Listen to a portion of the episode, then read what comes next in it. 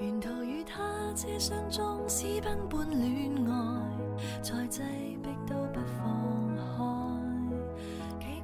在浩瀚无边的宇宙中，我们是星辰中的小小尘埃。每个人都有与生俱来的生命星图，每个人都有独一无二的生日密码。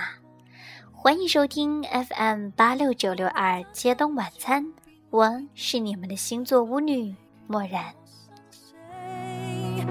祈求天地放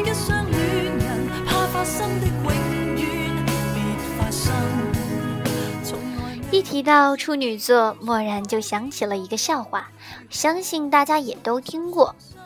故事是这样的：一位产妇即将临盆，妇产科医生在手术室里忙活了很久，终于大汗淋漓的走出手术室，面色凝重的对孩子的父亲说。我尽力了，孩子还是处女的，我对不起你。哼，也会想起今晚八零后里王建国说，如果他生命的最后一刻不幸落在了处女座这个阶段的话，他一定会力求医生将他生命多延续一个月，因为人出生的那一刻决定了自己的星座。那死的那一刻，是不是就决定了未来成为鬼魂的星座呢？所以他连死都不要死在处女座。不知道从什么时候开始，处女居然频频上黑榜，这样让墨染觉得很诧异。因为默然秉持着博爱主义的精神，觉得每一个星座都是很有爱的。上期的星区剖析呢，默然已经为处女正过名，恢复过名誉了。这一期呢，默然要为大家带来的则是处女座里最一丝不苟、最完美主义的一个星区啊。大家不妨看一看，揭开黑纱的处女座，是不是真像外界传说的那样？往往他们所谓的缺点，转身一变，就会成了他人无法拥有的优点哦。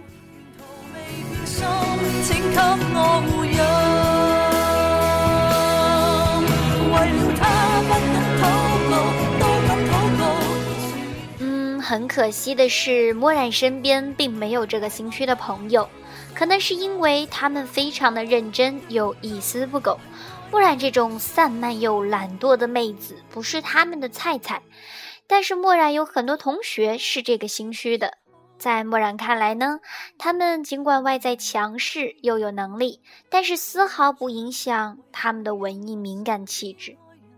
他们通常在穿搭方面很有自己的心得，学校中很多细活和很多班级活动，他们都可以安排的有条不紊，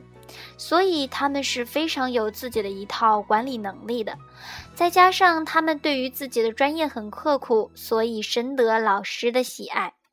他们通常思想成熟又很理性，行为也很端庄，不会过度出挑。因为他们追求完美，也不会让别人对他们的言行举止挑出错处，简直是端庄与大方的集大成者啊！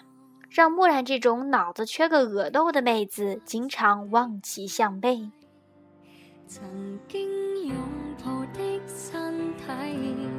曾经在乎一切，被突然摧毁，刹那比刹更细。良夜美景原因出了我知一切皆可放低，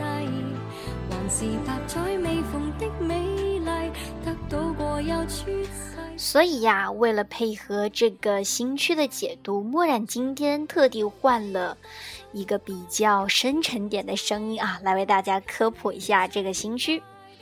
处女一嘛是系统化的一周，出生于八月二十六日至九月二日，黄道宫的位置约在处女座二至十度，代表的季节为夏末，元素为土，主宰行星为水星，象征的符号为处女，理解事物的方式感官思考。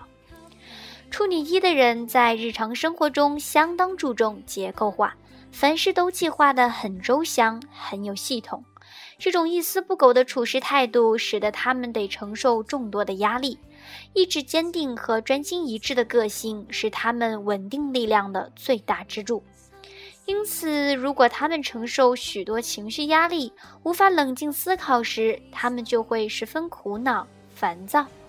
这类型的人最无法忍受混乱的生活，所以建立规律的生活、打理的一丝不乱的家居环境，或者是干净明朗的工作环境，都是维持他们心理健康的必要条件。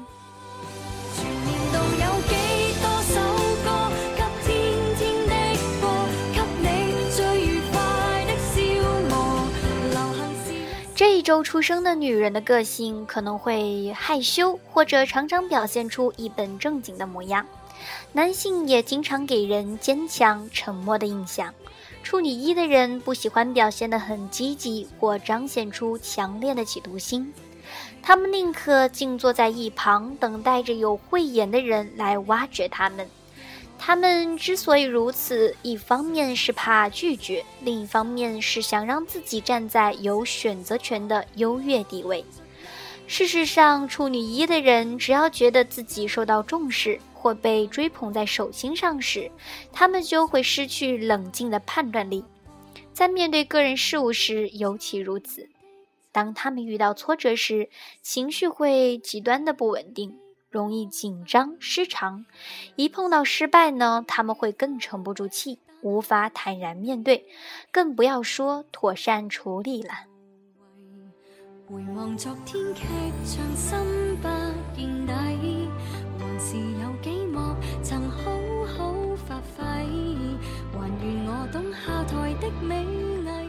处女座一的人工作大部分都跟服务业有关，他们在家中扮演的角色也大多如此。这类型的人非常有同情心，喜欢协助或保护弱小和受苦的人们。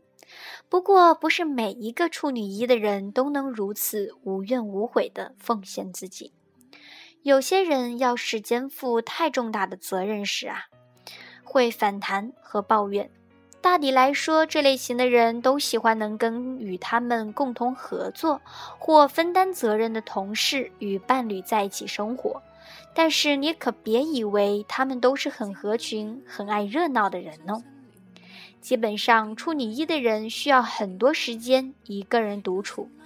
他们只有在自己组织的社团或者家庭中，才可将能力、贡献和影响力发挥得淋漓尽致。处女一的人通常很少担任顶尖的领导角色，但是他们可以成为出色的工作伙伴或股东。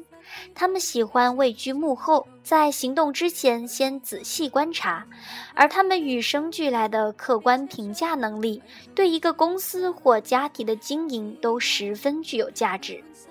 在他们观看周遭事物或阅读某些资料的时候，你要他们报告、口头陈述、总结或运用不同媒体做出结论，他们都能做得超乎你想象的好。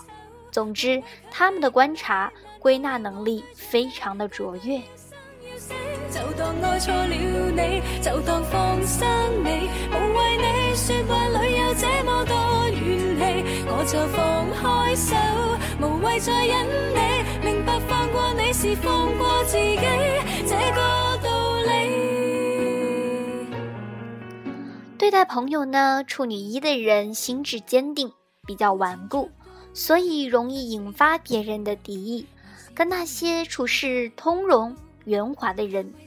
更显得格格不入，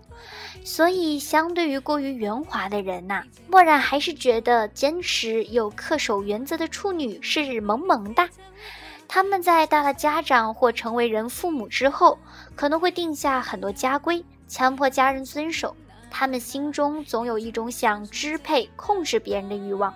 只有在他们的命令允许下，别人才有自由选择的空间。不过换个角度来说，他们也算是十分热情和执着的人，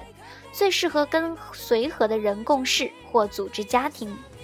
这类从不刻意计划安排事物的人，跟处女一的人也是很互补的。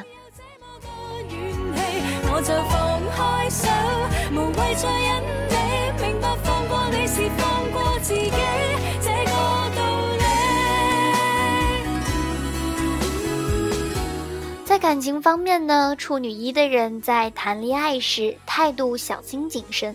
遇到困难时也会选择退缩，根本无法面对对方的情绪起伏。如果处女一的人实际热心服务的个性正好吸引了依赖、需要呵护型人的话，麻烦可就大了。他们必须竭尽心力才能应付对方的需求。然而，要是他们一直不顾一切的付出，反而会坏了自己。真爱必须建立在彼此互相的付出和分享上。若这类型的人呐不幸遭遇到需求无度的人，很快的处女一定会大大的反感，弄得彼此不欢而散。虽然处女一的人很喜欢跟别人共同生活、交往，但是他们要多为自己争取空间与权益。避免过度自我牺牲，要学习建立真正独立的生活方式，不需为了父母、客户、朋友或情人的喜好意愿而活。就长远而言，跟独立、懂得应对进退、有原则的人亲密交往，对处女一的人最有益处，因为这类型的对象乍看一下有一点本位主义浓厚，但他们是处女一的人良好的学习榜样。处女一的人必须对别人的要求看淡一些，学习洒脱一些，表达出自己的感觉和立场，多学会精打细算一些。犹豫咗，必须清楚看真，哪管一次做错，也都可摧毁这生。何解我恋爱想陪残忍，从来是快乐过便不会侥幸。动作少。这个行绪人的优点呢，则是组织能力强，可依赖，喜爱服务他人；缺点是严谨，有时候很情绪化，有自我毁灭的倾向。贴心的小建议则是：稍微降低一下你的标准，尊重一下别人的意愿，让事情顺其自然的发生；试着将公事与私生活分开，有时候不妨放手。将事情交给别人去负责，你们最需要学习松绑自己，自由自在的生活。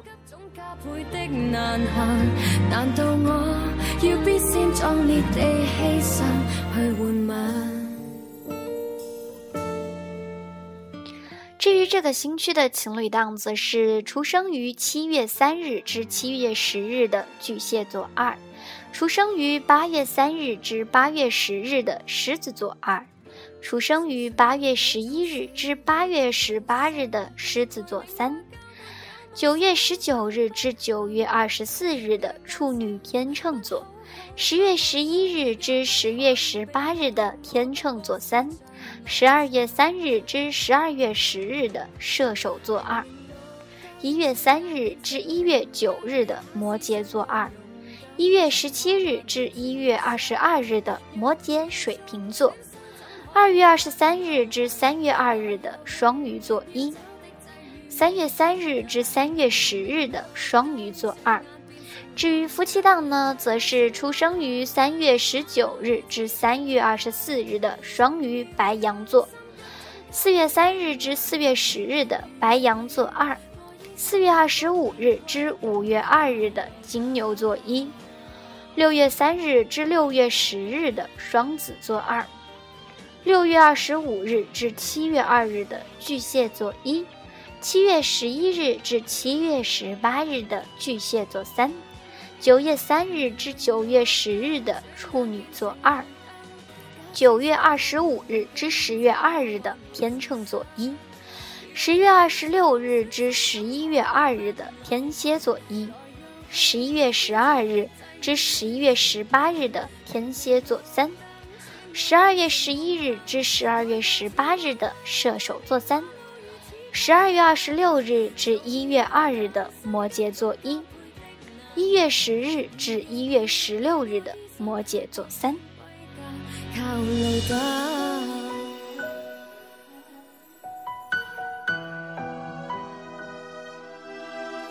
好了。今天的节目到这里就该跟大家说再见了，我们下期不见不散哦。